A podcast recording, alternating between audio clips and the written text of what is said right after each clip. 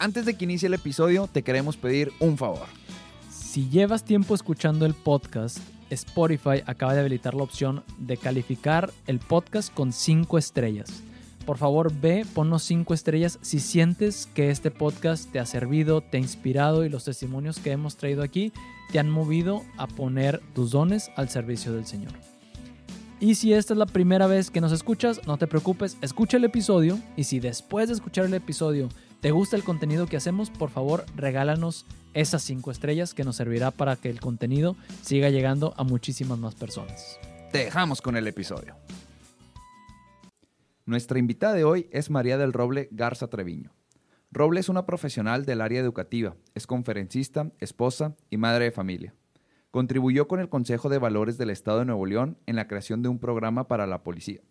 Además de que ha estado involucrada en la creación de programas y eventos para el desarrollo y cuidado de la mujer, como el Congreso Anual Ándale María, que busca el desarrollo para mujeres y el programa Crecer, para mujeres en situaciones vulnerables. Actualmente es vicerrectora de Educación Media Superior de la Universidad de Monterrey. Sin más que agregar, te dejamos con el episodio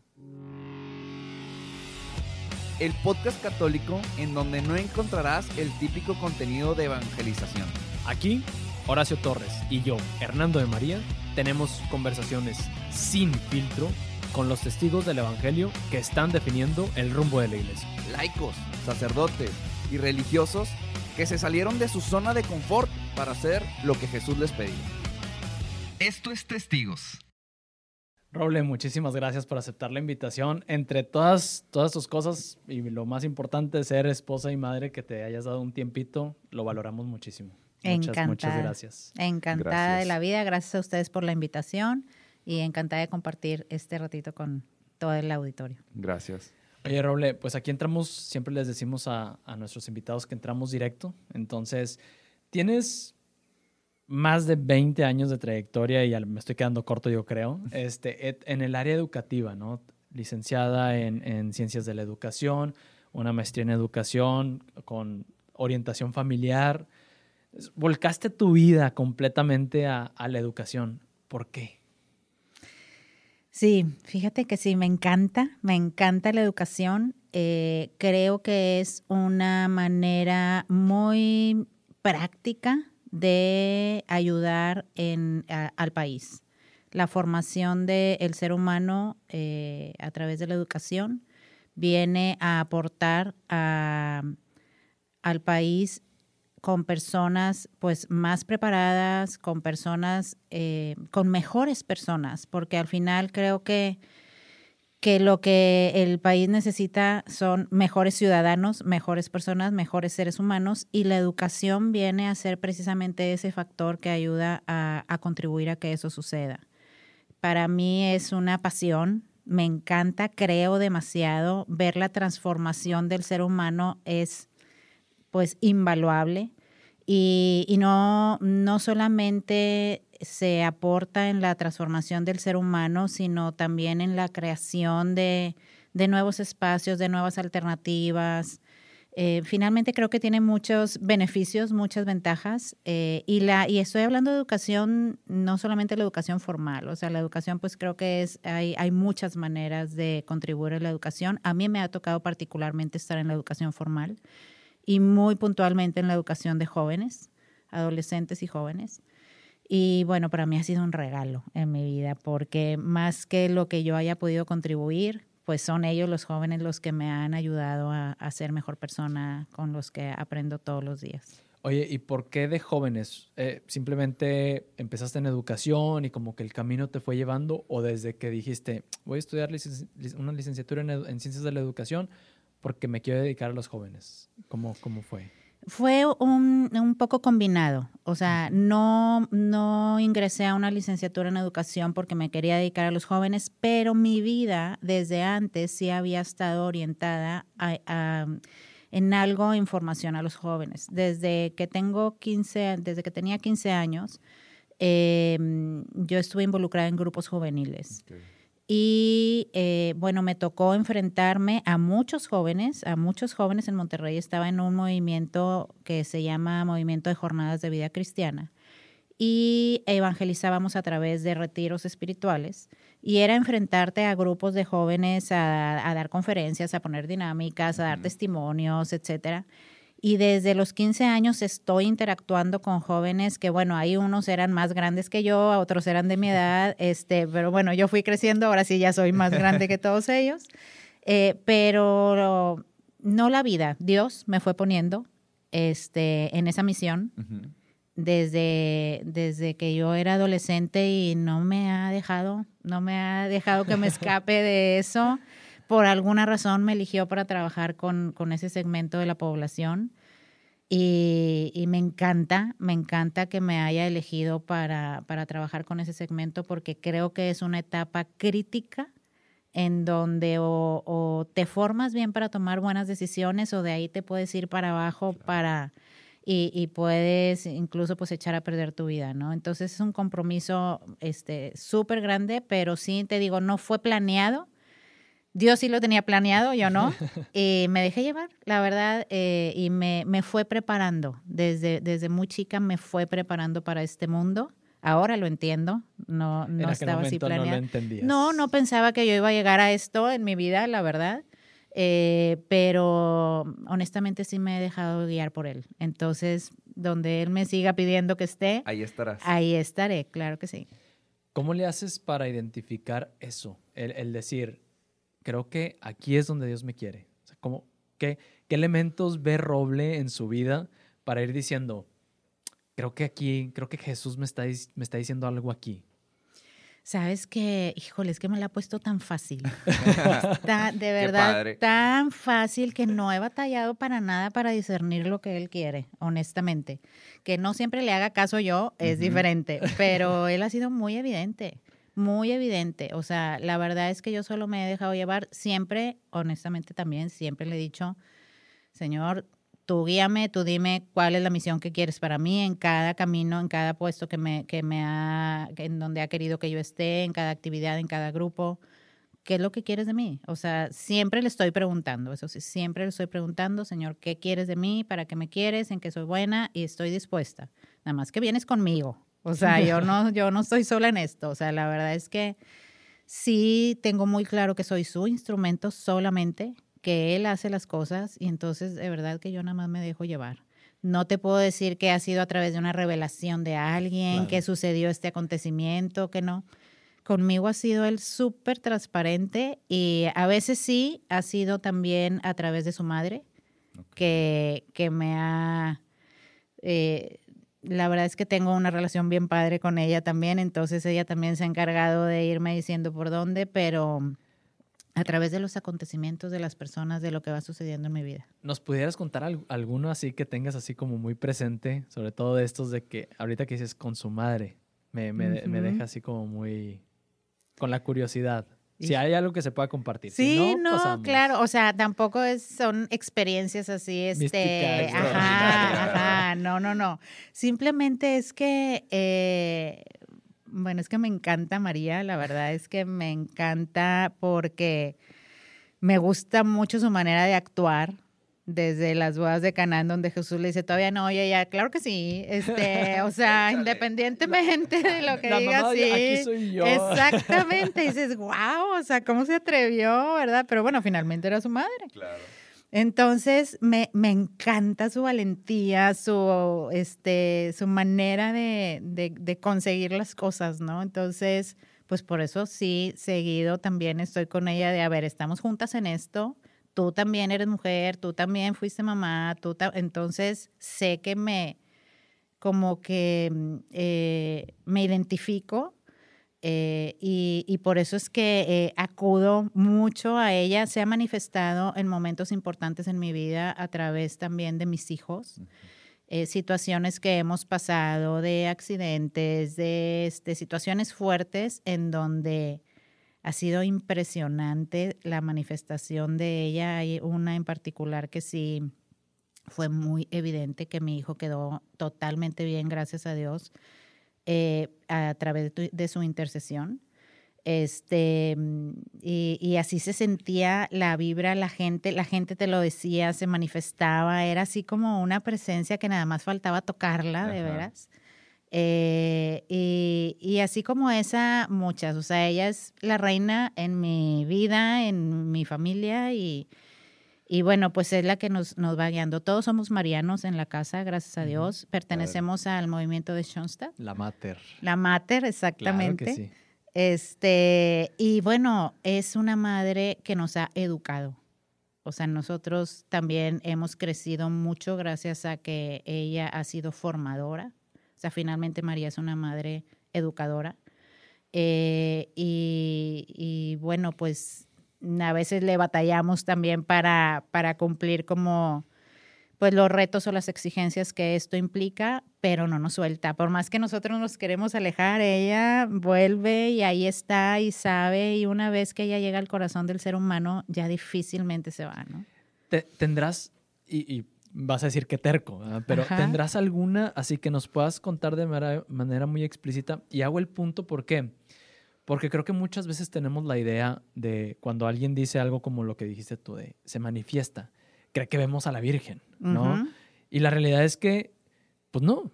O sea, bueno, a lo mejor sí, pero la ves en una persona, la ves incluso a veces en un cuadro. Y yo, me, ahorita que lo decías, yo me acuerdo que hace poquito me pasó algo en donde lo que sucedió fue esto. Yo estaba escribiendo sobre una situación en particular que yo estaba viviendo, estaba escribiendo, estaba en, una casa que no es mía, estaba en casa de un amigo está escribiendo, está escribiendo algo específicamente a, a, María, ¿no? No me había dado cuenta y en el momento preciso volteo y esta persona que es un amigo, este, que me estaba quedando con él, porque andaba de viaje, veo y tiene justamente una imagen de la Virgen de Schoenstatt. Una imagen que yo ya había traído muy presente y que yo sentía que la Virgen de Schoenstatt me estaba persiguiendo. Le uh -huh. dije a mi esposa, ya, justamente ese día le había mandado un mensajito, oye, siento que la Virgen de Schoenstatt, que la Mater me está persiguiendo por algo. Y volteo y la veo. Y ahí es como, sientes que, ahora sí, como que la Virgen te habla. Sí. Hasta te hizo así con los ojos cerrados, así en el cuadro, y tú, no, está bien. Por eso hago el hincapié si nos pudieras contar alguna de esas manifestaciones, porque pienso que a todos nos habla. La diferencia es que, que no, a veces al, no todos vemos. Algunos no, to no todos vemos. Incluso a veces puede ser que nos esté hablando más y no estamos escuchando todo. Claro, sí, siempre, siempre está. Pero bueno, yo sí me siento una de sus consentidas, la verdad. Tengo que decirlo. no, que... este, luego me dicen mis hijos, ay, sí, ¿a poco eh, Dios o María van a querer más a unas personas? Pues no, no es que quieran más, pero pues yo sí me siento consentida. Entonces, este. Eh, sí, hay una en particular, no es mía, es de mi hijo, pero yo la viví junto con él. Mi hijo tuvo un accidente este, que le explotó un cohete de esos muy intensos en, en el ojo, en, en la cara, este, hace ya unos años. Y, y, bueno, pues estuvo a punto de perder el ojo, incluso pues a ver si te, podía tener más daño, etcétera. Fue un, un momento muy fuerte en la vida de la familia y obviamente pues en su vida. Y cuando, cuando estábamos pasando a las radiografías, cuando él entró a, eh, fue en la madrugada, entonces, bueno, eh, llegamos ahí a que le hicieran los estudios y cuando íbamos a las radiografías y ya, ya íbamos de regreso al cuarto, yo iba con él, iba este, eh, agarrando la mano y me dice, dice ahí en, en el elevador, iban los médicos, iba yo y dice eh, mamá, ¿me acompañas a rezar el credo? Y le digo, sí, claro que sí, pero ¿por qué el credo? Y me dice, pues es que ahorita nos dijo la señora que estaba ahí con nosotros, este, que rezáramos el credo. Yo, ¿qué señora? La, la que estaba vestida de blanco, que estaba ahí con nosotros en la radiografía y los médicos pues también habían estado ahí, yo estaba ahí, no, y yo, mijito, no había una señora, claro, la que nos dijo que rezáramos el credo, mamá, todo va a estar bien, ella nos dijo que todo iba a estar bien. Wow. Este, eso obviamente pues no es lo común que sucede, yo sí, él estaba, estaba en secundaria, estaba chico, o sea, no tenía por qué estar inventando esas cosas, era un momento muy sensible porque él traía mucho dolor, este, y no sabíamos qué iba a pasar porque pues sí estaba muy fuerte la situación. Y es cuando te digo, el hospital estaba llenísimo, era un hospital que acababan de inaugurar. llenísimo. Nos decían que la gente, que por favor ya no entrara más gente porque era muchísima gente rezando por él. Este, entraba, obviamente estaba la imagen de María este, ahí acompañándolo todo el tiempo. Obviamente ya sabemos que, es una imagen, pero que eh, son finalmente, bueno, son cosas que nos sirven a los seres humanos para poder tener este presente, ¿no? Que, no, no, está en una imagen, pero sí está ahí presente. No te puedo explicar lo que se sentía de la presencia de ella eh, en todo momento. Finalmente, mi hijo quedó todavía más guapo después de lo que le pasó. Este, y para nosotros fue un gran aprendizaje, un acercamiento de la familia completamente eh, todavía más de lo que ya, ya estábamos y manifestaciones de esas te puedo... Eh, hemos pasado por muchas cosas, bendito Dios en todo, hemos salido bien librados. Tengo hijos muy inquietos, entonces, este, pero bueno, ahí, así como esas, pues muchas en mi vida personal, con, con las amistades, en el trabajo, han sido muchos regalos. Eh, no te puedo decir así eh, si, si hay más momentos así de ese tipo, que esos son momentos pues muy especiales y muy, este, muy únicos, pero las conversiones de la, de, la gente con la que vamos platicando, eh, las, el crecimiento que vamos teniendo nosotros, cuando hay situaciones que en donde se requiere el perdón, donde se requiere este, pues estar más unidos, sabemos que ella es la que obra, ella obra. A ver, ahorita que decías lo de compañeros también del trabajo y todo esto, porque era algo de lo, que quería que, platicáramos. Tú ahorita trabajas en una universidad que es de inspiración católica, pero que no por ello está cerrada a que toda la gente que estudia ahí o que trabaja ahí sea católica, ¿no? Porque yo estudié ahí también, este, mi posgrado, y, por eso más o menos sé este, cómo está. De la cultura, filosofía de la universidad. De la, de la universidad. Tú sí eres abierta y explícitamente católica y con lo que nos contaste nos queda más claro, ¿no? ¿Cómo le haces para, para vivir tu fe ahí en medio, ¿no? Porque es, ok, la universidad es de inspiración católica, pero también me he dado cuenta que la universidad no está queriéndote meter el evangelio como sopa, ¿no? Tú desde tu perspectiva de educación y desde pues, tu labor profesional, ¿cómo, ¿cómo vives el Evangelio dentro de, las aulas, dentro de las oficinas, con, las personas con las que trabajas? Porque suena, me suena que has tenido experiencias en donde a través de tu testimonio, por lo que dijiste, ¿no? Que a través de tu testimonio o de lo que transmites o lo que platicas con la gente, lo que sea, gente se ha acercado al Señor. ¿O me equivoco? Pues mira, ojalá que sí.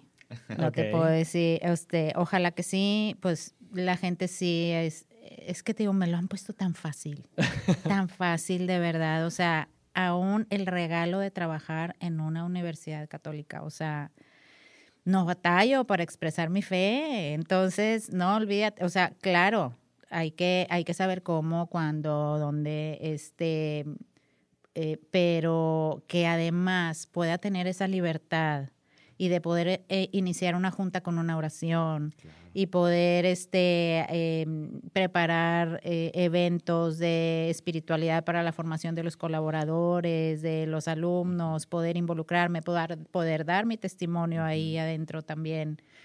No, pues es un regalazo, es un regalazo. Entonces se vive un ambiente de verdad que apenas estando ahí para, para poder saber eh, realmente de qué estoy hablando. O sea, es impresionante la vivencia de la gracia eh, en, los lugares en donde me ha tocado trabajar. Eh, antes de estar en la vicerrectoría estaba en la dirección de una de las unidades de preparatoria. Y, y, es una unidad que está enclavada en un bosque, la unidad Valle Alto, y, y, hay caminos adentro, este, adentro ahí de la unidad y, y, y, siempre decíamos, es que de verdad que Dios se pasea por los, por los caminos, por los pasillos, o sea, es impresionante, la gracia la cortas con cuchillo. Eh, es, es un ambiente muy único en donde, aunque no quieras, te vas a encontrar con Dios. Aunque no lo estés buscando, aunque no estés... Eh, aunque te estés escondiendo, te sale al encuentro. y te sale el encuentro a través de las personas. Hay personas maravillosas que también Dios va eligiendo. Es que, insisto, somos instrumentos nada más. O sea, Él va poniendo a la gente los caminos. Impresionante cada, cada persona que se iba integrando al equipo para eh, sumar. Obviamente, personas muy preparadas con todo el profesionalismo que implica tener que estar ahí, pero con una evidencia de fe también que si no la tenía muy fuerte, ahí la acrecentó. Entonces, sí, gracias a Dios se han dado muchas, muchas conversiones o, algunas no conversiones, eh, pero sí el, eh, que las personas puedan afianzar su fe o acrecentarla o vivirla de mejor manera. Y, y entonces, pues bueno, entre todos no es que yo sea el instrumento, todos estamos siendo instrumentos y cada quien en su labor de acuerdo a lo que Dios nos va pidiendo a cada uno, ¿no? Pero ha sido una experiencia extraordinaria. Pero a ver, estamos de acuerdo en que, pues todos como católicos, como cristianos, ¿no? Sabemos que tenemos esta, e, esta encomienda de la misión, ¿no? De, de predicar el Evangelio con palabras, con nuestro testimonio, con todo, ¿no? Y yo creo que cada quien va teniendo, se va dando cuenta de, ciertos dones que el Señor le ha puesto en sus manos, de ciertos talentos, y eso te lleva a tener actitudes específicas o a hacer acciones específicas de una manera más frecuente para tratar de transmitir el Evangelio, ¿no? Por poner un ejemplo, eh, hace poco un empresario, él nos decía que él algo que hacía era preocuparse mucho por su gente, y para él era una de las formas más explícitas de transmitir el Evangelio, sin necesidad de estarles hablando de, con la palabra en mano, ¿no? Sino, yo me preocupo por mi gente, porque ellos tengan un buen sueldo, porque ellos tengan esto, por estarlos escuchando. Por... ¿Cuáles serían dos, tres características de Roble que diga, que, que tú digas, mira, hablando en tercera persona, Roble hace esto, hace esto y hace esto, y de esa forma he visto que la gente entonces entiende lo que yo vivo, ¿no? ¿Me explico? Sí, claro, claro. Eh, mira, para mí también igual, pues es muy importante la gente. Yo creo que para todos, para todos lo primero es la gente, que ellos estén bien y todo. Pero para mí también es muy importante que la gente pueda disfrutar lo que está haciendo.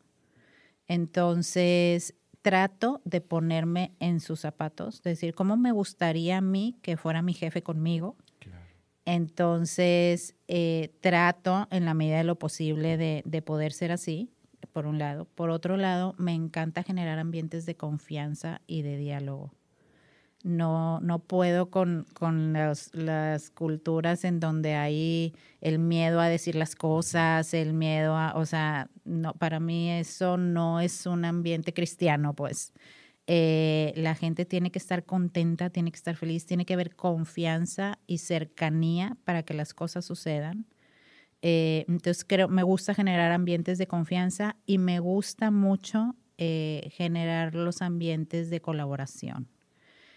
Eh, creo que, que sí, si un, si un talento me dio Dios es precisamente poder generar esas comunidades en donde la gente se ayuda entre sí, en donde no hay quien es más importante que el otro, o sea, todos tenemos una misión diferente y todos somos muy valiosos en lo que hacemos, entonces el que todos somos iguales y todos nos ayudamos entre, entre todos para lograr la misión que Dios nos tiene encomendado, creo que ese es uno de los talentos que Dios ha querido que trabaje en esto. A ver, eso está muy interesante. ¿Cómo lo propicias? Y quiero que profundicemos ahí porque creo que es algo con lo que se topa mucho al momento de estar uno como líder cristiano y incluso en las mismas parroquias, en los mismos movimientos este, e, eclesiales, dentro de los mismos grupos juveniles. ¿Cómo haces que se propicie un ambiente de confianza? Porque la confianza es la que también te va a ayudar a que se propicie un ambiente de colaboración, ¿no? ¿Cómo, cómo propicias eso? ¿Qué, ¿Qué cosas específicas o concretas vas haciendo? O si te acercas con la gente, ¿cómo te acercas con la gente? No sé, si pudiéramos a, profundizar ahí, yo creo que pudiera ser bastante útil para todos los que nos están escuchando. Claro que sí, y, y, y no es un método, ¿eh? O sea, tampoco es de que hay este, el paso A, el paso A creo que es un estilo. Ok. Es, es muy mi estilo. Eh, yo creo que, bueno, pues así lo aprendí también desde chica. Desde, yo creo, te voy a decir que, que tiene que ver que vengo de una familia de nueve hermanos, entonces a fuerza en la familia, o sea, fue natural el que teníamos que compartir, el que teníamos que ayudarnos, el que éramos una comunidad, que teníamos que trabajar en equipo porque si no las cosas no funcionaban. Entonces creo que desde chica pues así fui formada, ¿no? Y el, for- y el, y el trabajar en tantos grupos también es, este, juveniles y bueno, toda mi vida, gracias a Dios, he estado participando en algún grupo apostólico. Y, y te va enseñando a hacer comunidad, a trabajar en equipo. a o sea, creo yo que, que mucho de lo que aprendemos para luego poner en el mundo laboral es lo que vivimos extra académico. No, no de mérito lo académico, obviamente estoy en la academia, pero todo lo que te forma, lo que vives afuera, es muy significativo para la hora ya de la verdad de estar ahí, o sea, el equilibrar las dos cosas. Y creo que eso me ha ayudado mucho a mí. Entonces se, se formó en mí un estilo muy colaborativo porque así lo fui viviendo desde chica. Y entonces sí, para mí es muy importante estar cerca de la gente, de que mi- la puerta de mi oficina siempre es abierta Puertas para abiertas. cualquier persona se pueda acercar a expresar lo que está viviendo, lo que está haciendo o alguna idea. Me, me, de repente la gente dice, es que ya no me quiero acercar porque voy con una propuesta y me dice, sí, claro, ¿cómo te ayudo? No, o sea, es si, si dice, o sea, ¿cómo Si te vas, comprometes? porque- Exacto, o sea, si lo vas a proponer muy bien, adelante, nada más tú me dices cómo te ayudo y este cómo le damos seguimiento, o sea, el que el que propone también tiene Sí, las ideas y, y lo va ejerciendo, ¿no? Pero eh, me encanta que la gente se acerque, o sea, yo creo que la apertura eh, o sea, es una, la apertura y la confianza. No siempre hay ese valor porque a veces se van a acercar contigo a decirte cosas que tú no es agradable que escuches, ¿verdad? Pero bueno, pues eso también lo va formando un poco el callo que ya te va dando esto. Yo pues ya tengo muchos años ahí, quizás al principio me costaba más trabajo, pero pues también la experiencia te va dando un poquito y también los errores que vas cometiendo en el camino, porque creo que todos también tenemos que estar bien abiertos a decir, pues sí, tampoco soy perfecto y en esto todos seguimos aprendiendo y vas aprendiendo mucho de las personas que están trabajando también contigo, ¿no? Pero es, o sea, el que, el que, el que seas abierto para que la gente se pueda, pueda tener confianza sin que te defiendas de las cosas que te están diciendo, ¿no? Que puedas aceptar ideas de otros, no nada más las tuyas. Eh, y que reconozcas el trabajo de todos. Es súper importante que la gente se, nos sintamos todos. Yo creo que a todos nos gusta sentirnos valiosos y reconocidos. Valorados, o sea, somos humanos. Creo que a todos nos gusta. A lo mejor uno lo necesitamos más que otros. Hay gente que puede trabajar sin reconocimiento, sin problema, pero creo que otros sí lo necesitamos más. Entonces, ese reconocimiento, que la gente se vaya sintiendo valiosa, el, generar los espacios también para que eso suceda. Generar los espacios son, pues esto te digo, sí tiene trabajo atrás de cómo logras cada paso que vas dando. Entonces, bueno, sí generar los espacios para que se vaya haciendo la confianza, generando la confianza entre la gente para que entre ellos mismos también puedan decir cosas que a lo mejor hay que mejorar de entre ellos mismos, entre todo. Pues sí ha sido un trabajo de años. Este, pues sí, un poco pensado de cómo irlo logrando. Son estrategias finalmente que vas implementando y, y es poco a poco. Pero, lo importante es nacer así, o sea, que desde el principio sí pueda haber esa cultura y también ir midiendo, porque de repente hay que eh, apretar un poco y luego vuelves a soltar y, y así vas midiendo, ¿no? Pero es ir, si no le entiendes a tu comunidad, si no le entiendes a la gente, si no sabes qué es lo que necesita, pues difícilmente vas a poder lograrlo, ¿no? Entonces pudiéramos, como, re- vamos a decir, Recapitular. recapitulando en cosas como estar siempre abierto, ¿no? Ujú. Aquí literal tienes la puerta abierta. ¿no? Saber aceptar las ideas de otros. Y, y el otro es como crear, crear la confianza, ¿no? Crear como la confianza de, a ver, aquí estoy, te estoy haciendo sentir valorado, me, me importa tu trabajo, te reconozco tu trabajo. Te Pudiéramos apoyo. decir como que esas tres cosas son como, como columnas Sí, y, y tienes que ir implementando estrategias también. O sea, no, no se va a dar dando no- solo. O sea, bueno, pues en una primera reunión tienes que lograr que al menos pues se conozcan y hagan. Y en una segunda reunión, si ya dimos ese paso, vamos a implementar esta otra estrategia que nos funciona. Involucras a más gente o no involucras. Si, si es, si es, si es de mucha, de, de mucha estrategia eh, midiendo, o sea, hay que medir el termómetro de cómo está, cómo está la comunidad, ¿no? A veces necesitas apretar, a veces tienes que soltar, a veces tienes que reconocer. Entonces, si no estás cerca, si no estás eh, palpando lo que necesita la comunidad, difícilmente vas a poder lograrlo. Entonces, el, el tener siempre ese termómetro y el termómetro pues lo logras de muchas maneras, ¿no? Digo, yo empecé a lo mejor empezando, empezamos siendo nueve en el equipo, ahorita ya me toca trabajar con un equipo de 500 personas.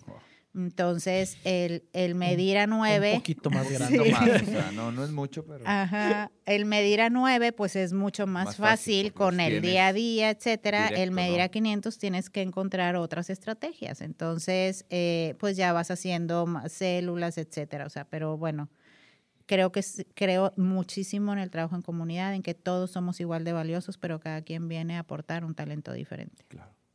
Me encanta que, que digas comunidad en vez de equipo de trabajo, por ejemplo. Ah, definitivo, sí. Porque siento que el, el lenguaje que usamos tiene un impacto bastante fuerte en, en- en ya en las acciones que uno hace, ¿no? Sí, de hecho, mi, mi lema, este, siempre y cada persona que, que entraba cuando estaba, este, te digo, en, en- en la preparatoria, en la dirección de la preparatoria, siempre era, ya sabían todos, ninguno de nosotros eh, es igual que la suma de todos. Es, ninguno de nosotros, perdón, vale más que la suma de todos. Entonces, es, es comunidad, o sea, si no lo hacemos entre todos, no la No vamos a hacer aquí, no sale, es Exacto, real, sí, es sí, real sí, que no, sale. Y, y, y de verdad, nadie es más importante que otro. O sea, tenemos funciones diferentes, tenemos talentos diferentes que aportar, pero entre todos eh, nos complementamos y por eso lo hacemos fuerte y por eso, por eso también somos exitosos, porque somos, eh, no venimos aislados a este mundo y precisamente por eso como iglesia también nos unimos como iglesia, somos el pueblo de Dios, pero somos todos aprendiendo de los talentos de los otros, ¿no? Oye, Roble, y bueno, pues esto deja entrever mucho que, que- que tienes muy fuerte esta parte de liderazgo, ¿no? De ser, de ser líder, ya sea porque lo has ido desarrollando, también porque a lo mejor es algo que tienes un don. Que el. Señor te, te puso. Pero ya con los años que tienes de experiencia y lo que has visto, vivido en otros y en, y en tu propia vida, ¿cuáles pudieras decir que a lo mejor son tres características de, de un buen líder, ¿no? De un buen líder cristiano. Bueno, primero eso, entender que somos instrumentos. O sea, no, no nos mandamos solos, estamos eh, eh, pues contribuyendo a la construcción del plan de Dios. Entonces, eh, estar cerca de Él siempre para ir entendiendo cuál es la misión que nos tiene encomendada. Eso es lo primero. No siempre la pone tan clara, este, pero, pero la mayoría de las veces sí. Entonces, primero estar muy cerca del jefe mayor para que nos diga lo más claro que se puede qué quiere de nosotros, ¿no? O sea, finalmente es su plan y nosotros le estamos ayudando. Eso por un lado. Segundo, el, el, el saber que eh, eh, para él también todos somos igual de valiosos, como lo comentaba ahorita. Entonces, si para él todos somos igual de valiosos, ¿por qué para el líder no sería igual de valiosos todas las personas, no? Cada quien contribuyendo con el talento que tiene. Y, y tercero es disfrutarlo. O sea, creo que también a veces como nos falta mucho más disfrutar en la vida todo lo que hacemos. A mí de verdad me encanta mi trabajo y que no me oiga mi jefe, pero también lo haría sin que me, tra- sin que me pagaran. Bueno, vamos a Este- dedicar esta parte.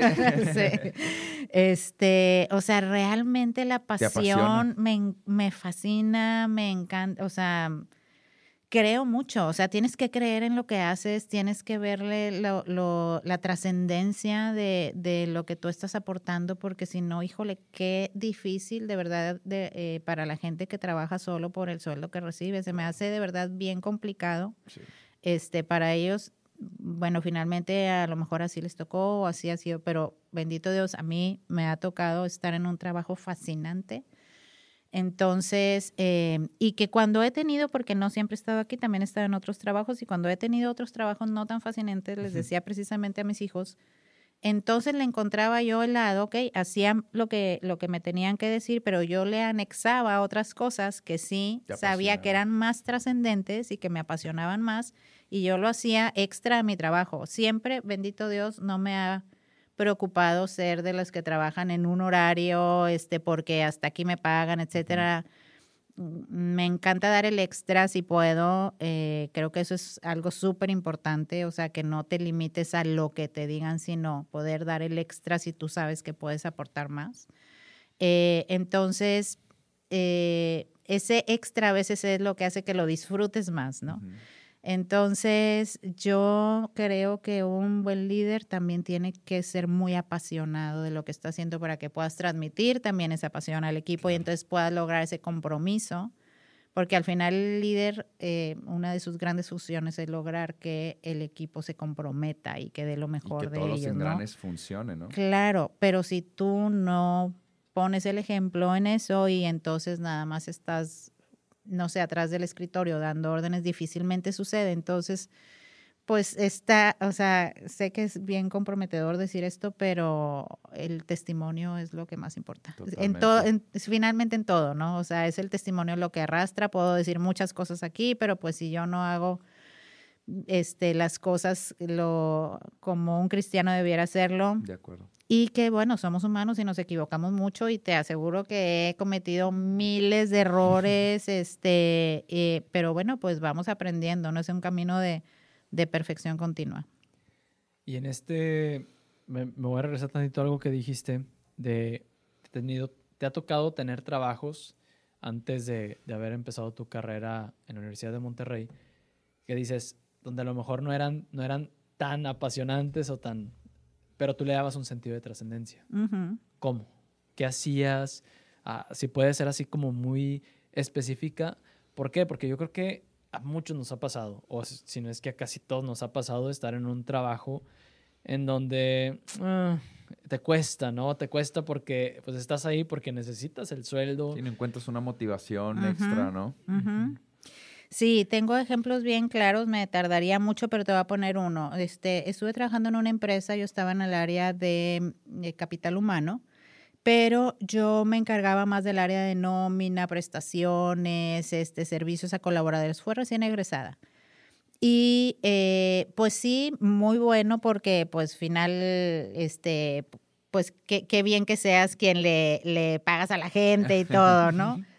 Pero finalmente era llenar formatos, este, em, entregar números, o sea, no era eh, esa relación con la gente que a mí me apasiona, me apasiona el trato con la gente y, este, y poder hacer algo por la gente.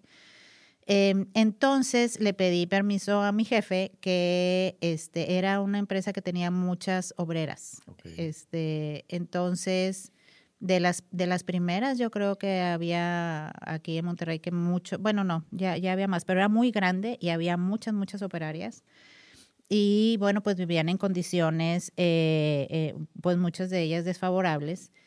Y yo veía, porque de repente me las encontraba y platicaba con ellas y me platicaban un poco de su vida, etcétera. Y yo veía que necesitaban mucha formación y la empresa pues no se la estaba dando y finalmente pues no era el objetivo que en ese momento tenía la empresa, ¿no? Entonces, eh, bueno, pues yo cumplía con mi trabajo, pero le dije a mi jefe, oye, ¿puedo, puedo generar un, un programa, un diplomado, un taller de desarrollo humano para las, para las este, operarias? Y me dijo, pues claro que sí, nada más que pues no te, ya sabes, no tenemos recursos, no, no, no, no te apures, no necesito recursos, yo veo cómo le hago, este, pero dame chance de, este, generar este programa para ellas. Sí, sin problema. Oye, pues entonces ya, este, gracias a Dios, como siempre he estado metida en estas cosas, entonces conocía a mucha gente que me podía echar la mano también para poder armar un programa así muy padre, desde el cuidado físico hasta el cuidado emocional, este, y aproveché para meter un poquito ahí de mi formación también católica, no era una empresa abiertamente católica, pero pues tampoco era, eh, o sea, cerrada, no me prohibían. Entonces, invité a algunos este, eh, conferencistas, eh, yo misma me ponía a darle las clases de, este, de aerobics y de, o sea, de- pero lo hacía todo fuera de mi horario de trabajo. O sea, ellos tenían turnos, entonces yo también ellas est- era fuera de su horario de trabajo, donde cambiaba el turno, era donde entrábamos, entraba yo con el programa. Y bueno, estaba, o sea, se, se tuvieron unos, unos resultados extraordinarios porque la gente nunca había tenido este tipo de formación, nadie se lo daba, nadie se preocupaba por ellos en ese sentido. Era una empresa muy buena, no, no, o sea, la verdad es que trataban muy bien a los trabajadores y todo, pero ese Pero es extra no nadie lo estaba dando ni Se ahí, ni afuera, ni en su casa, ni en ningún lado lo encontraban.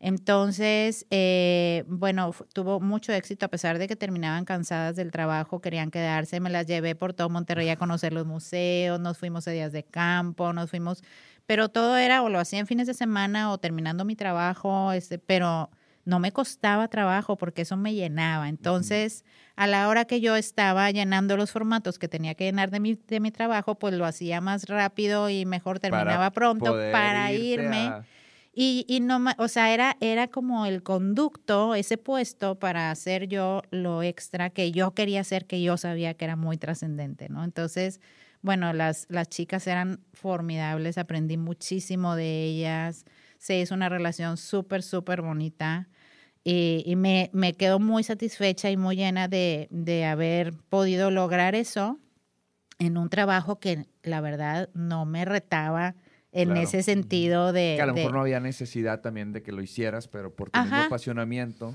Exacto.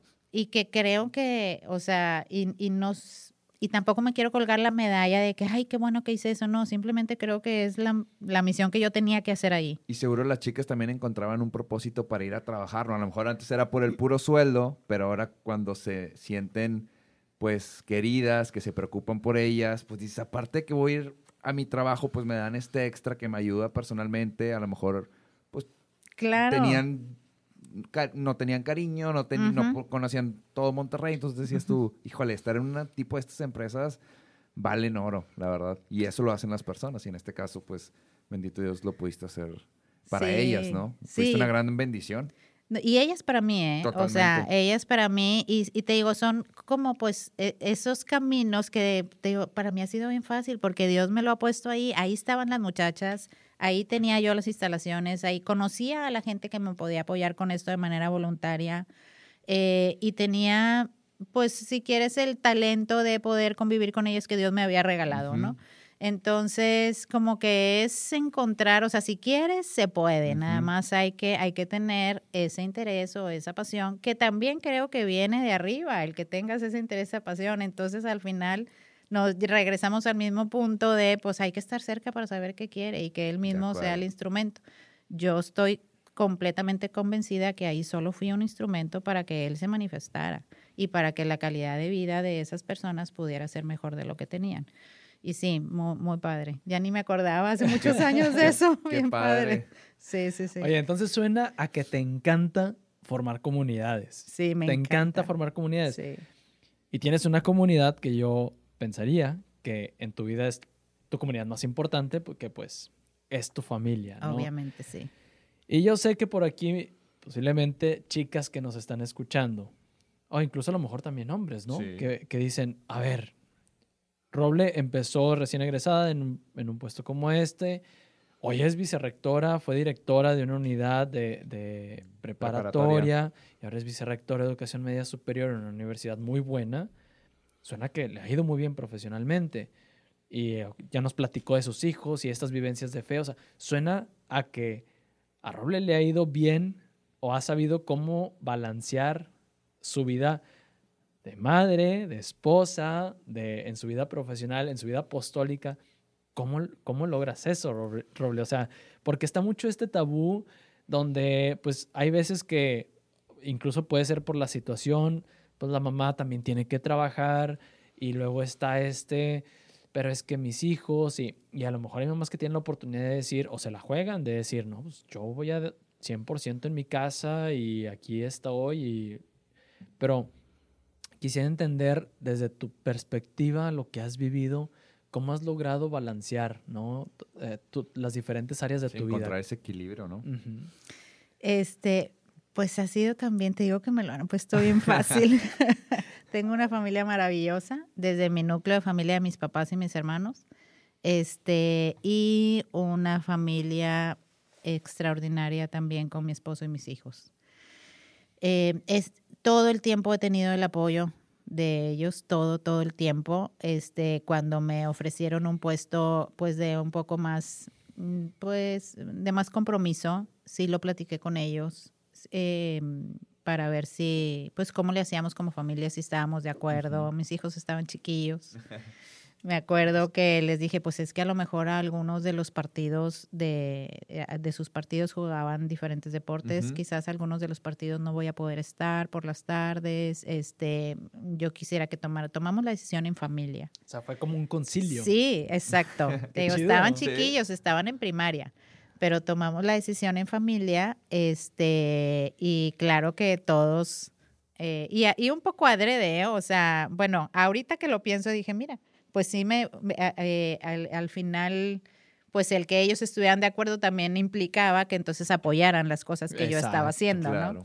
Entonces sí tomamos la decisión en familia y ellos me decían, mamá, obviamente vas a casi todos nuestros partidos, has ido a todos, no pasa nada, además a veces hasta te la pasas platicando con tus amigas cuando estás en el partido, entonces no pasa nada, qué padre, este... Mi esposo también obviamente ha sido el que más me ha apoyado en todo esto desde siempre.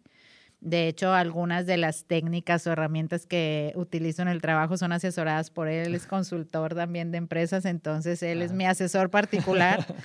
este, mis hijos pues estudiaron ahí también en la universidad, entonces poder compartir el trabajo con ellos, de verlos ahí en la prepa y conocer a sus amigos y saber en qué actividades andan y, andan y poder apoyarlos ha sido un regalazo en mi vida. Pero aquí sí quiero hacer una observación importante. Yo, este, bueno, tengo muchos años, empecé también, no empecé, pero sí también he dado clases, o sea, por muchos años di clases, etcétera. Entonces había momentos en donde ellos estaban en el kinder y yo daba clases y salían del kinder y yo ya me iba con ellos a la casa. Y mi observación que quiero hacer importante es, yo sí creo a lo mejor algunos no van a coincidir conmigo, pero yo sí creo que es muy importante que al menos los primeros años de la vida de los hijos la mamá esté 100% con ella, con ellos. Este, no creo que haya alguien que pueda suplir a la mamá. Este, gracias a Dios, en mi situación no teníamos una necesidad inminente de que yo trabajara para poder solventar los gastos de la familia. Bendito Dios, mi esposo es muy trabajador, entonces, bueno, él, él podía solventar perfectamente los gastos de la casa. Eh, entonces, en las situaciones en donde no es indispensable que la mujer trabaje, yo sí soy, eh, creo fielmente que es muy importante que la mamá esté 100% con sus hijos cuando son pequeños.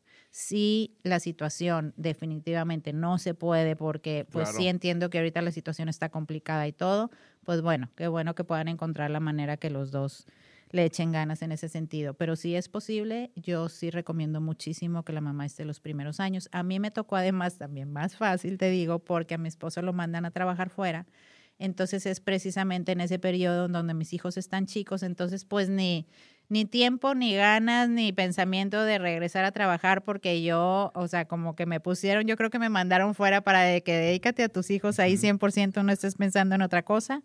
Y no me arrepiento para nada de haber dedicado, esos fueron siete años que, que me salí totalmente de trabajar para dedicarlo a mis hijos una vez que ya estaban encarrilados en el colegio. Entonces yo el tiempo que iban al colegio, yo trabajaba, pero ya en las tardes yo estaba con ellos y a sus clases, a sus piñatas, a sus partidos, a sus tareas, etcétera, los acompañaba todas las tardes. Una vez que ya estuvieron un poco más grandes fue cuando entré de tiempo completo pero, o sea que ya ellos estaban en sus entrenamientos en la tarde, entonces yo estaba trabajando, terminaban del entrenamiento, iba por ellos y entonces todo se ha acomodado en mi vida así, de, te digo, perfecto para que suceda. Lo has acomodado también, ¿no? O sea, bueno. has tenido la disposición también, o sea, porque alguien, no sé, pensando en, en la situación que te tocó vivir, donde dices, ah, pues me mandaron fuera, pues, puede haber alguien que a lo mejor no sabe ver esas señales y se aferra mucho con, no, pues es que te,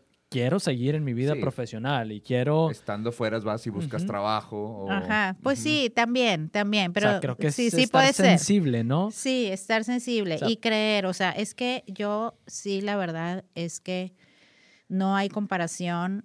Eh, me encanta mi trabajo, he sido muy feliz en mi desarrollo profesional. Este, nunca lo busqué, también, nunca busqué estar subiendo de puesto, estar, no, o sea, yo es, Señor, ¿dónde me quieres? Y estoy para servirte donde tú me quieras. Nunca lo he buscado, Eh, pero sí, nunca pondría eh, primero el trabajo que la familia.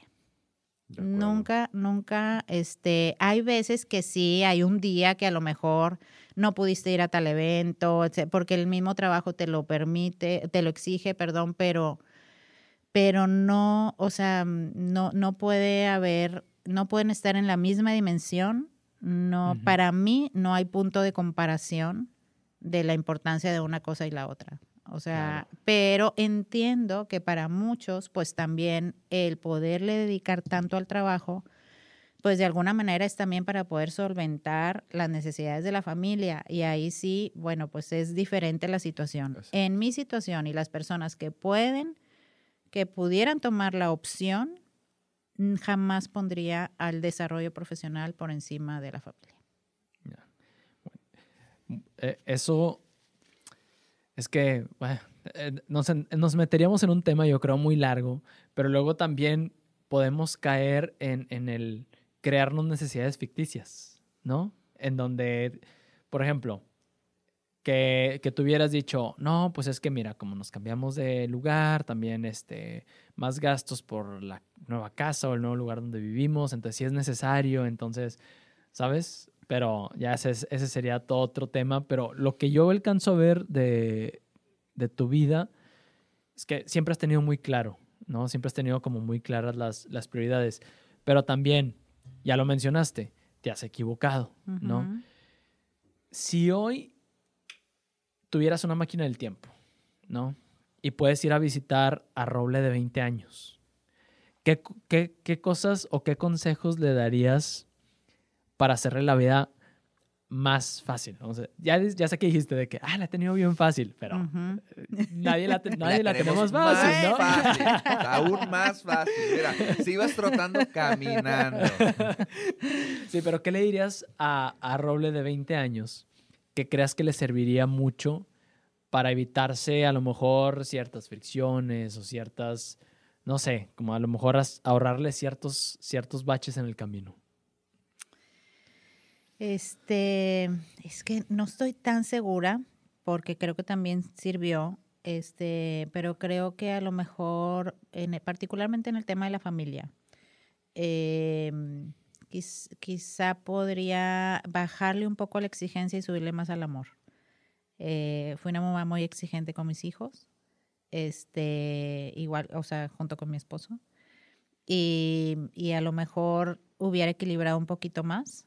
O sea, mis papás también muy exigentes con nosotros y me encantan y tengo un ejemplo, un modelo de vida eh, incomparable con ellos, pero también eran más exigentes que amorosos.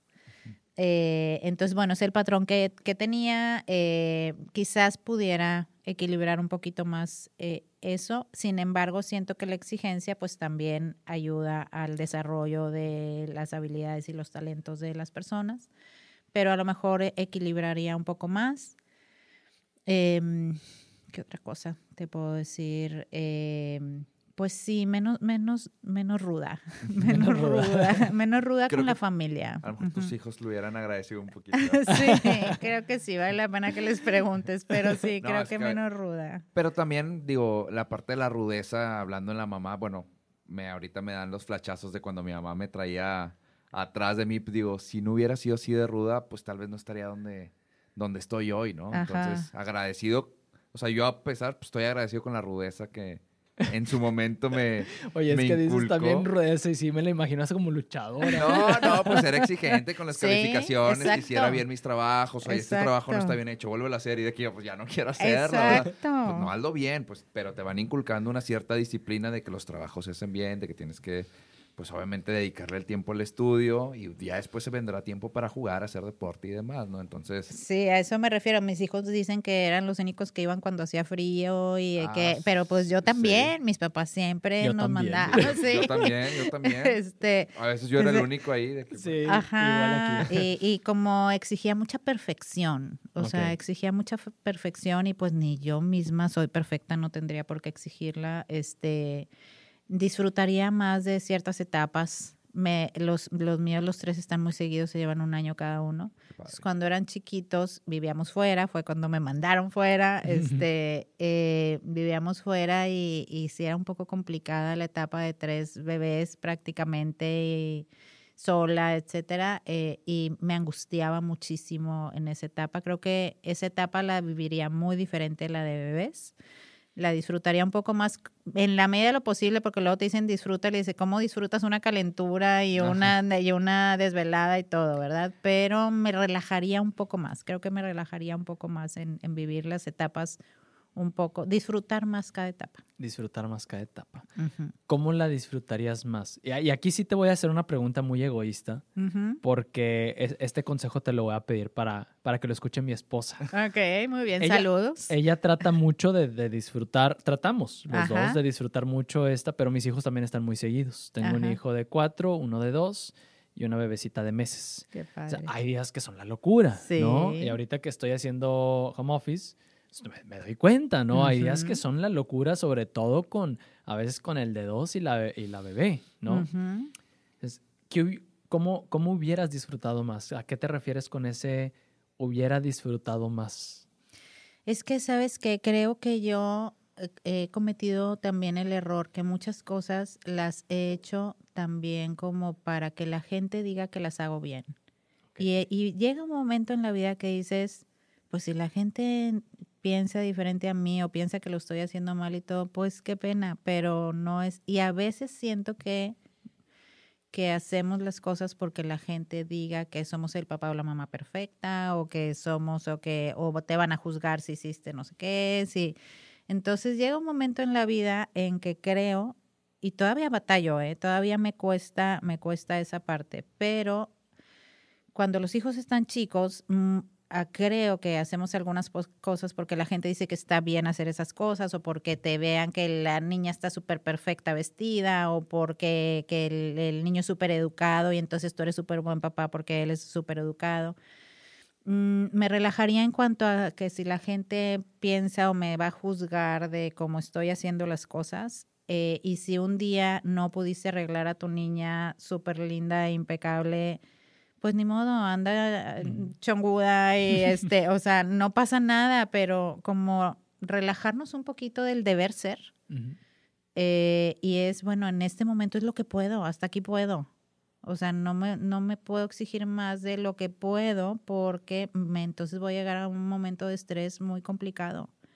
Entonces, aprendería más que, bueno, es normal que los niños se enfermen, que los niños se caigan, que los niños se ensucien, que los niños, o sea, es normal, eso va a pasar y, y, y bueno, no, hay, hay cosas físicas que es bien difícil decirte disfrútalo. O sea, ¿cómo disfrutas? Yo no disfruto una desvelada y el niño enfermo. y- o sea, está bien complicado disfrutarlo, la verdad. Aunque sí Una trato. diarrea. Sí, exacto. O sea, ¿cómo disfrutas estar limpiando lo que acabas de limpiar? O sea, pero yo, mm, este, más bien es sí, o sea, como que no mm, mm, le bajaría un poco a cumplir con las expectativas de los demás y es hasta aquí puedo, eso es lo que puedo dar y voy a tratar de que no me estrese más de la cuenta. Sí es estresante, o sea, Claro. sí recuerdo esos momentos otra vez los volví a vivir Ya- ya ahorita. te dije, estresaste otra vez. Sí, ya me Vamos a cambiar el rumbo de la plática porque hasta yo ya Sí. empecé a sentir aquí los hombros medio tensos. entonces- Pero pasa, lo importante es que esa etapa pasa, entonces por eso es lo que digo, sí disfrutaría más esa etapa porque de verdad que crecen tan rápido, te le dicen mucho, pero Sí, es real, no, de verdad crecen tan rápido que dices, entonces ahora, si digo, bendito Dios, también nos concedió que próximamente vamos a ser abuelos.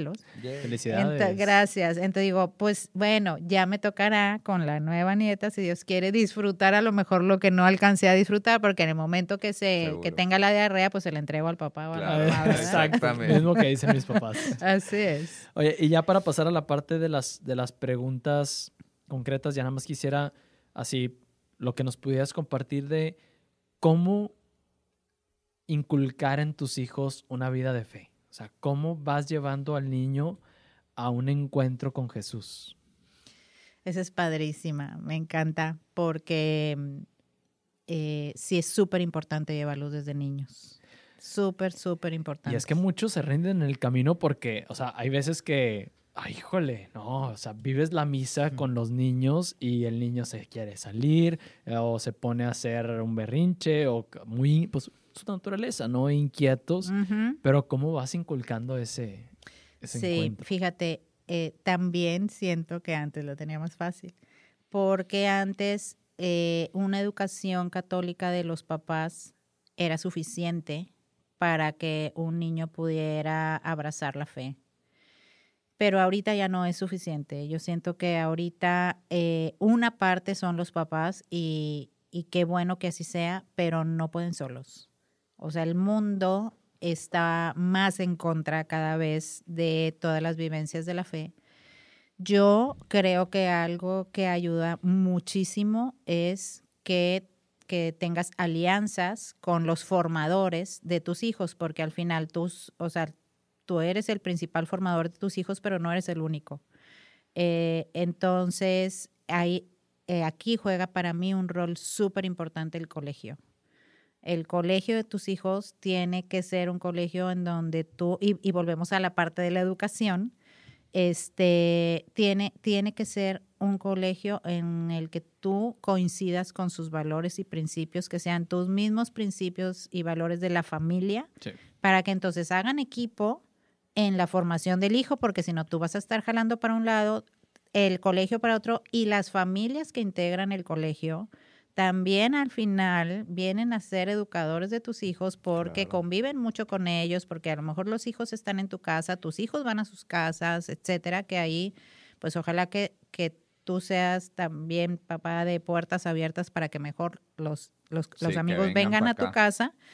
Este, y, y entonces hacer alianzas con los formadores. O sea, aquí para mí, punto muy importante, el cole- Primero, que estén de acuerdo papá y mamá. Súper importante en cómo se va a educar en la fe al, al hijo. El otro es los, los, los colaboradores en la formación, que es el colegio. Y, y, en, y una tercera, que creo que es muy importante, es que los enfrentes a las experiencias de fe el, por ejemplo, desde, desde chicos, si son familia misionera, pues desde chicos van los niños a misiones y saben de la importancia de servir a través de la misión, de, de evangelizar. O sea, hay maneras de que los niños empiecen a evangelizar o que aprendan a cómo se evangeliza con ejemplos muy concretos. O sea, eh, enfréntalos, enfréntalos a la fe desde chiquitos y a la necesidad de otras personas. Que, que se salgan de su círculo porque si solo se comparan con sus amiguitos, con los de la cuadra, con los del colegio y todo, que están en sus mismas circunstancias, difícilmente van a saber que se necesita de su participación en la comunidad.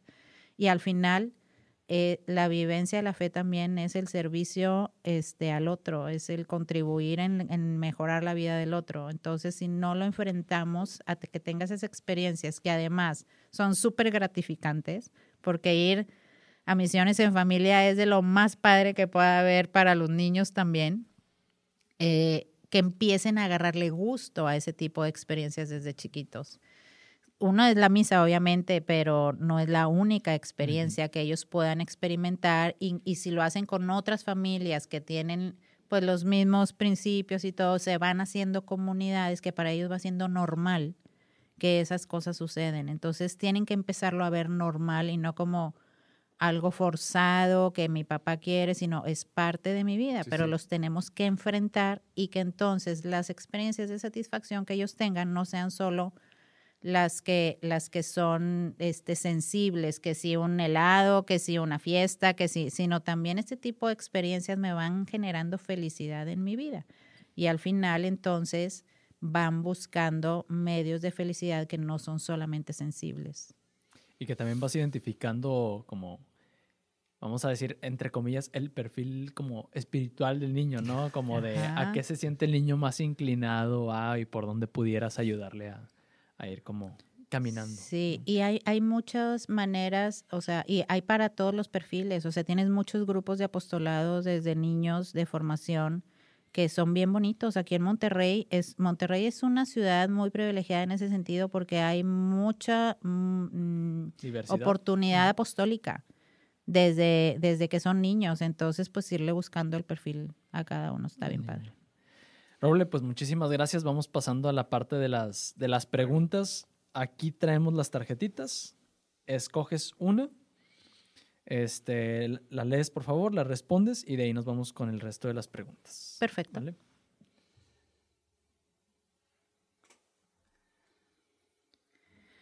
¿Cuál es el mejor consejo espiritual que te han dado?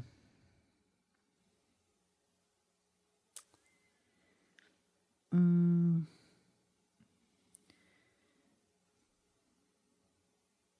Híjole, pues no, no me acuerdo de, de un consejo espiritual en, en particular. Ma- más bien no, no han sido consejos, sino han sido testimonios que yo he visto. Ujú. Eh, y, y, el, y ha habido muchas personas que han sido un testimonio para mí, pero yo creo que me voy a enfocar en mis papás.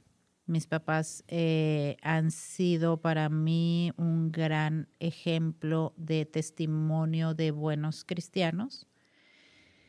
Y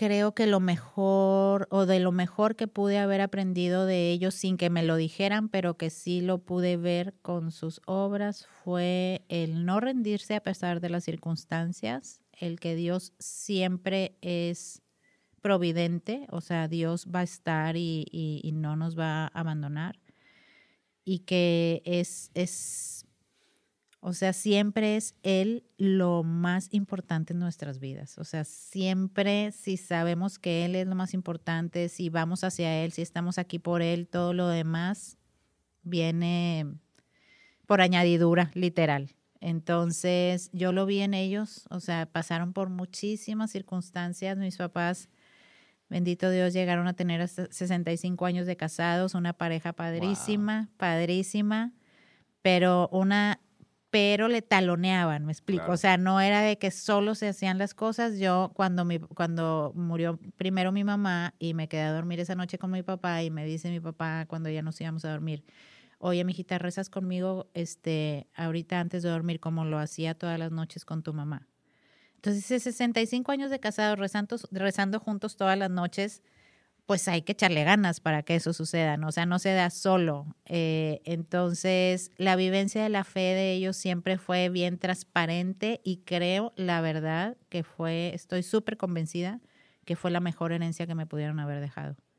El, el realmente sentirme amada eh, por Dios y saber que estamos aquí eh, para construir su reino. Lo vi muy claro en ellos y no me lo dieron de consejo, pero lo vi. Lo viste, que es más importante. ¿Hay algún libro, Roble, que haya marcado un antes y un después en tu vida espiritual? Que haya un libro que te haya hecho así un, como un cambio. No un antes y un después. Este ha, ha habido muchos que me han ayudado, que me han nutrido. Hace no mucho, hace algunos años, me regalaron una, un libro que me encantó, que es sobre la Virgen María. Regresamos. Y es el Evangelio Secreto de la Virgen María. Me encanta, me encanta, está súper ligero, pero me encanta porque ponen a María en una perspectiva súper humana de qué fue lo que pasó y que no te lo va a decir el Evangelio, pero cómo pudiera estar María viviendo este, los diferentes acontecimientos. Ese me encantó para eh, y me sirvió para admirarla todavía más. O sea, lo que pasó realmente que no nos imaginamos detrás de todo eso, ese me fascinó para, para todavía tener más, más cercanía con ella. ¿Hay alguna película, serie o documental que creas que todo el mundo debería de ver? Sea católica o no sea católica, pero alguna película, serie o documental. Que digas, híjole, todos deberían de verlo. Que te guste Mm. mucho.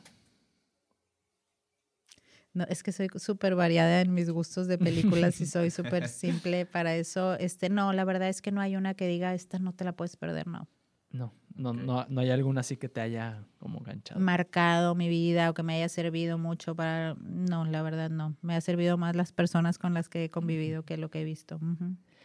¿Hay algo en la iglesia, no, no específicamente como institución, sino como cuerpo místico de Cristo? Ahora sí que en todos los sentidos de la palabra iglesia, que te gustaría poder cambiar, que dirías, "Ay, si pudiera con un chasquido de los dedos, pudiera, me gustaría que esto fuera diferente, no sé, que siempre damos el ejemplo, que los laicos fuéramos más proactivos en la vida en comunidad, en parroquias, o que mm, los sacerdotes se esforzaran más en que de verdad fuera una comunidad, o no sé, es- te los digo como ejemplos. ¿Hay algo que tú veas así que digas, ay, me encantaría hacer este cambio? Sí, hay muchas cosas, eh, en mi humilde opinión. Pero primero yo creo que todos nos deberíamos de sentir parte de la iglesia, de sentir iglesia. O sea, creo que muchos de los católicos vemos la iglesia como el templo y Ujú. como la jerarquía de la iglesia, pero no nos sentimos nosotros parte de la iglesia y pues todos tenemos una contribución o una misión como iglesia que somos. Entonces, primero, ese, eh, así que, que quisiera cambiar es que todos nos sintamos realmente iglesia y si realmente te sientes parte de la comunidad, pues entonces aportas, entonces eh, te involucras, eh, te esfuerzas por vivir la cultura precisamente de la iglesia, etcétera, ¿no? Entonces, eso, creo que eso, con eso cambiaríamos muchísimo porque entonces ya no sería nuestra postura nada más de estar acá sentados, quizás evaluando cómo están sucediendo las cosas, cómo lo hace la jerarquía. ¿Qué estoy haciendo yo como iglesia? Porque la responsabilidad la tenemos todos en diferente dimensión, pero todos la tenemos. Entonces yo lo primero que haría es que todos tengamos ese compromiso de ser iglesia y contribuir de la mejor manera. Muy bien. Es una es algo que hace mucha, mucha, mucha falta. Pues sí. Creo que no eres la primera que lo dice. ¿no? De- con otras palabras. Con otras ¿no? palabras, ajá, seguro. Pero se ha dicho de otras formas. Ya, otra pregunta que traíamos era la de la lección memorable de tus padres, Pero creo que. pero creo que ya esa, esa ya le podemos poner el check. Sí, Así la es. respondimos. Y pues prácticamente con eso nos dejas en la, en la última pregunta. Entonces, pues muchísimas gracias de nuevo por, por el tiempo de haber estado aquí. De verdad, Roble, lo valoramos Gracias. muchísimo. Muchas gracias. Y pues vamos con la última pregunta. Se te aparece Jesús, ¿no? Ajá. Y te dice, Roble, no me preguntes por qué, pero pues vas a empezar de cero. Voy a borrar la memoria. Dime tres cosas, tres aprendizajes con los que te quisieras quedar.